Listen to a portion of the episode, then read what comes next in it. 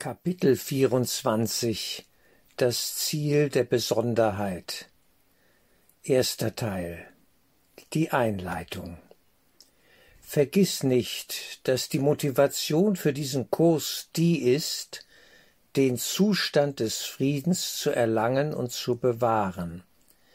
Ist dieser Zustand gegeben, ist der Geist ruhig und der Zustand erlangt, in welchem Gott erinnert wird. Es ist nicht nötig, ihm zu sagen, was er tun soll.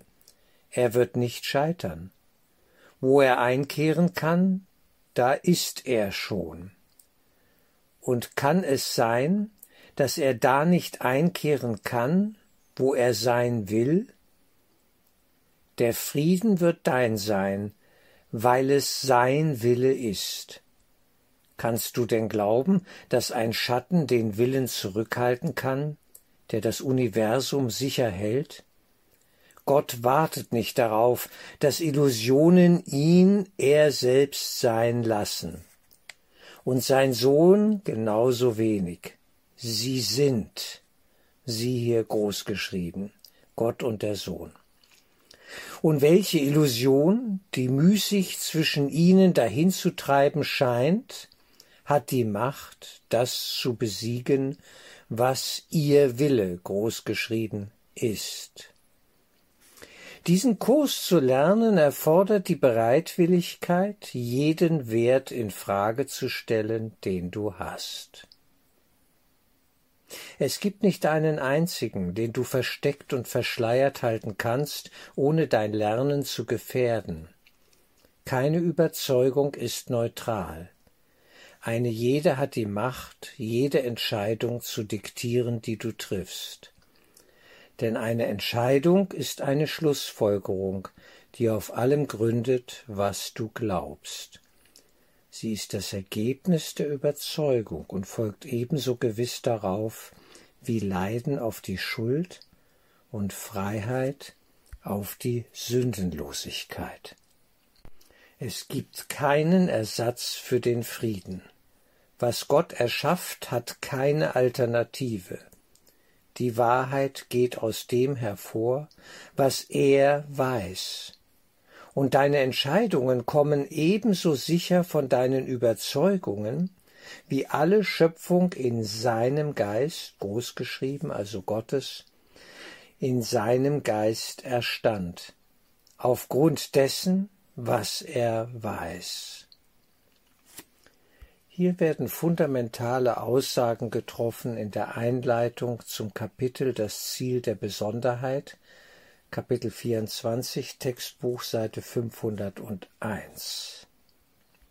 Ein verrücktes Denken, was hier gesagt wird, und verrückte Annahmen werden verrückte Dinge hervorbringen. Es muss also alles untersucht werden.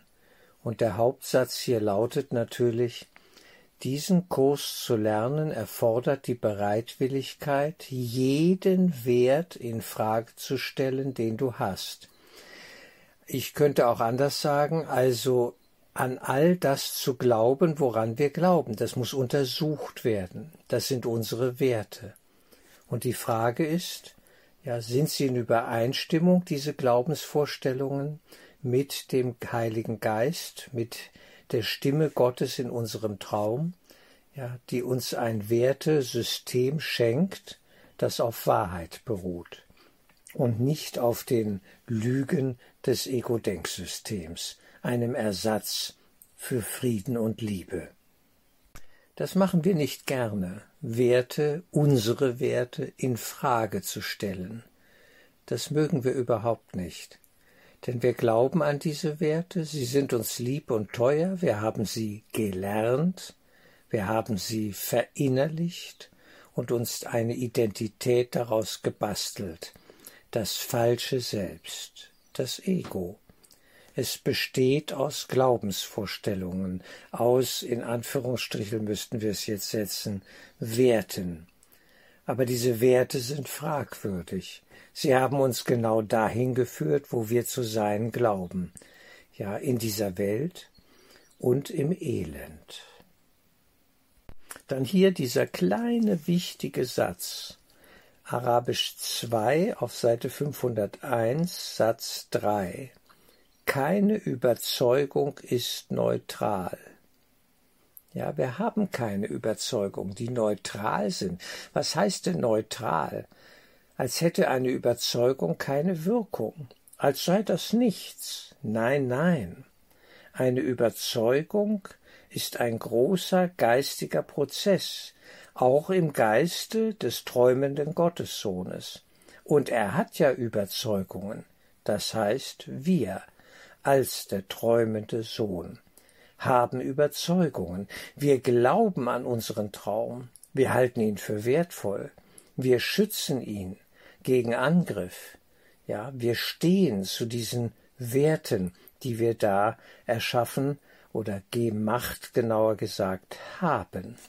Das muss man erst einmal richtig realisieren, dass dem so ist. Keine Überzeugung ist neutral. Eine jede hat die Macht, jede Entscheidung zu diktieren, die du triffst. Also aus unseren Überzeugungen kommen dann die Entscheidungen, die wir treffen gemäß unseres Denksystems. Und das ist primär erst einmal das Denksystem des Egos, das auf der Spaltung, auf der Idee der Trennung beruht. Und das muss uns erst einmal bewusst werden in seiner Konsequenz. Vierter Satz. Eine jede hat die Macht, ja, eine jede hat die Macht, jede Entscheidung zu diktieren, die du triffst. Denn eine Entscheidung ist eine Schlussfolgerung, die auf allem gründet, was du glaubst. Sie ist das Ergebnis der Überzeugung und folgt ebenso gewiss darauf wie Leiden auf die Schuld und Freiheit auf die Sündenlosigkeit. Also das sind hier ganz klare, ja Ursache-Wirkung-Mechanismen, und denen entrinnen wir nichts. Wir sind nicht frei von unseren Überzeugungen, von den Wirkungen, die sich daraus ergeben, aus diesen Überzeugungen. Davon ist niemand frei. Insofern muss, wie in allen großen geistigen Schulungssystemen, unser Denken und in Resonanz dann unser Fühlen, aber das Denken ist das Primäre, überprüft werden. Es muss angeschaut werden. Wie denken wir? Was ich weggebe, habe ich nicht mehr. Was ich teile, ist nicht mehr mein. Ja, ich gebe es weg, sagt das Ego.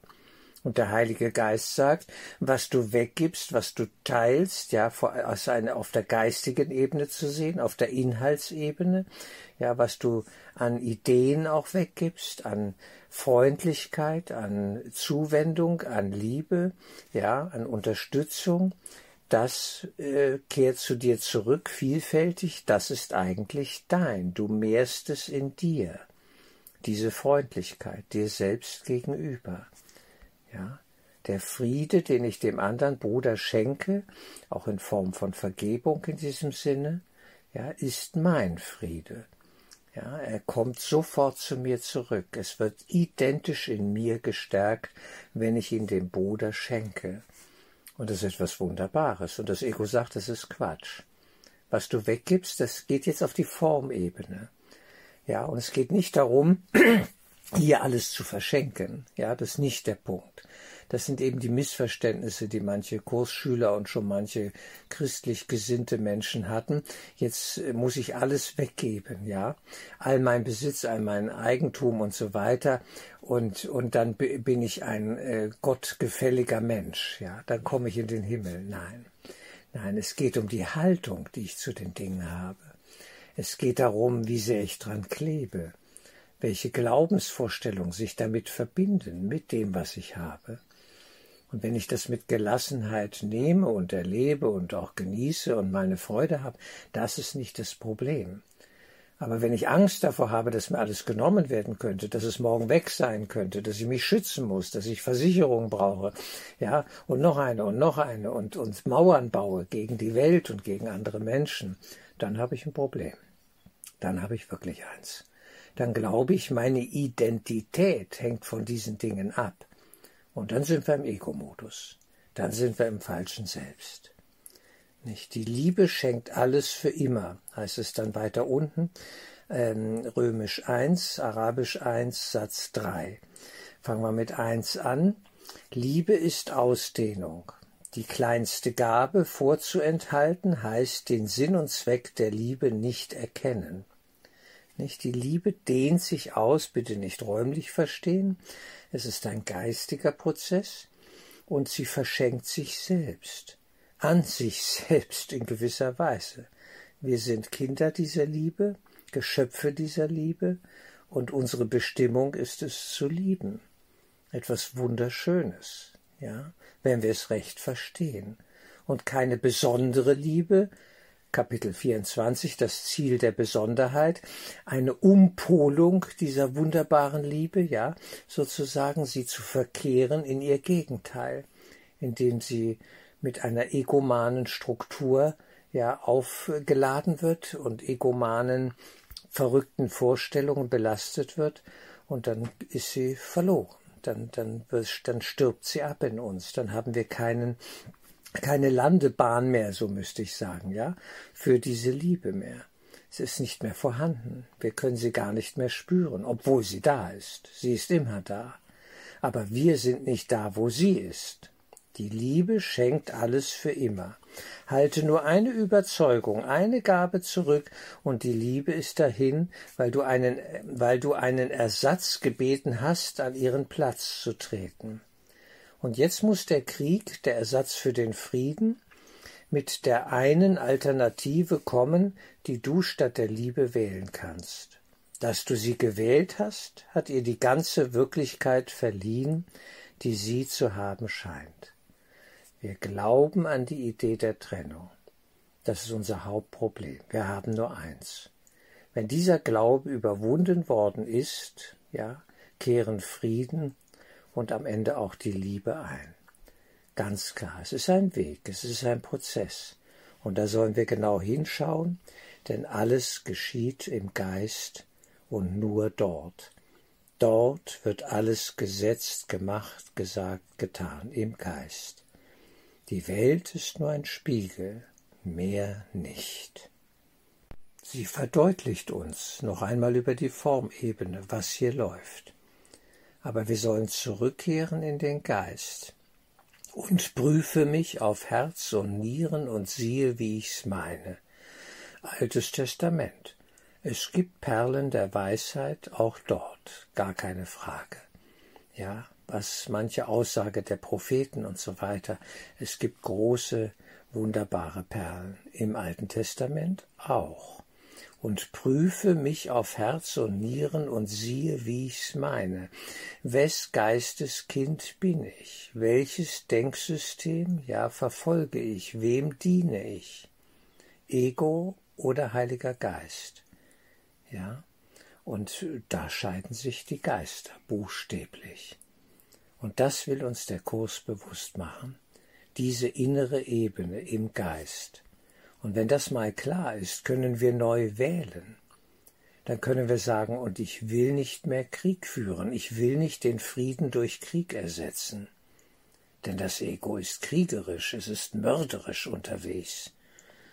Und eigentlich wissen wir das. Aber wir machen doch mit. Und Jesus lädt uns ein, hier sehr genau mit ihm hinzuschauen und eine Korrektur vorzunehmen nämlich ihn zu wählen als Lehrer, mit dem wir durch diesen Prozess der geistigen Klärung und Läuterung hindurchgehen. Wunderbar. Er tut das mit uns und für uns, aber wir mit ihm. Ohne uns geht es nicht, an unserem Willen kommt er nicht vorbei. Das müssen wir erkennen. Hier liegt unser Teil. Und das Wort Besonderheit, die besonderen Beziehungen, steht für all das, was wir als Alternative zur Liebe gewählt haben, zum Frieden Gottes gewählt haben. All die Dinge, die uns glücklich machen sollen. Ja, von Shopping-Exzessen bis sonst wohin, Essen und Trinken und all die magischen, immer wieder an den Körper, die körperliche Welt gebundenen Prozesse, ja, wir brauchen einen Körper für diese Dinge. Und damit werden wir geistlos. Wir sind nicht mehr im Geist primär verankert, sondern sehen uns als körperliche Wesen. die hungrig sind und etwas haben wollen. Und das wird über den Körper befriedigt, dass ich Geld gebe für eine Ware und sie mit nach Hause nehme und dann sage, das ist meins, das gehört jetzt mir und das erfreut jetzt mein Herz. Und wenn mir das genommen wird, werde ich leiden. Das ist alles verrückt. Wir brauchen in diesem Sinne gar nichts. Wir sind im Geist verankert, wenn wir das wollen. Und dort wäre Frieden. Die größte Gabe. Was ist, wenn ich nichts mehr habe? Wenn ich erkenne, dass ich all das nicht brauche?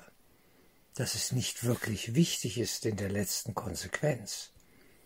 Wir leben schon noch normal und haben ein Bett und eine Decke und ja und Essen und Trinken aber im Sinne von Bedürftigkeit, Hunger, Erfüllung. Wie kann mir die Welt Erfüllung schenken? Ja, kann sie ja nicht, weil alles sich wieder auflöst, alles ist dem Tode geweiht. Für das Ego ist der Tod dieses große Ziel, dass alles zerstört wird, kaputt geht, weil es in sich diesen Todestrieb enthält. Es baut auf, scheinbar, und macht alles kaputt. Das ist pervers. Das ist genau das, was wir in der Welt erleben. Es wird aufgebaut und alles wieder zerstört. Es ist in sich absurd, ein absurdes, sinnloses Geschehen. Denn es ist verbunden mit viel Leid, Elend, Schmerz, ja, und Not. Und die Frage, die Jesus uns stellt, möchtest du da mal genauer hinschauen?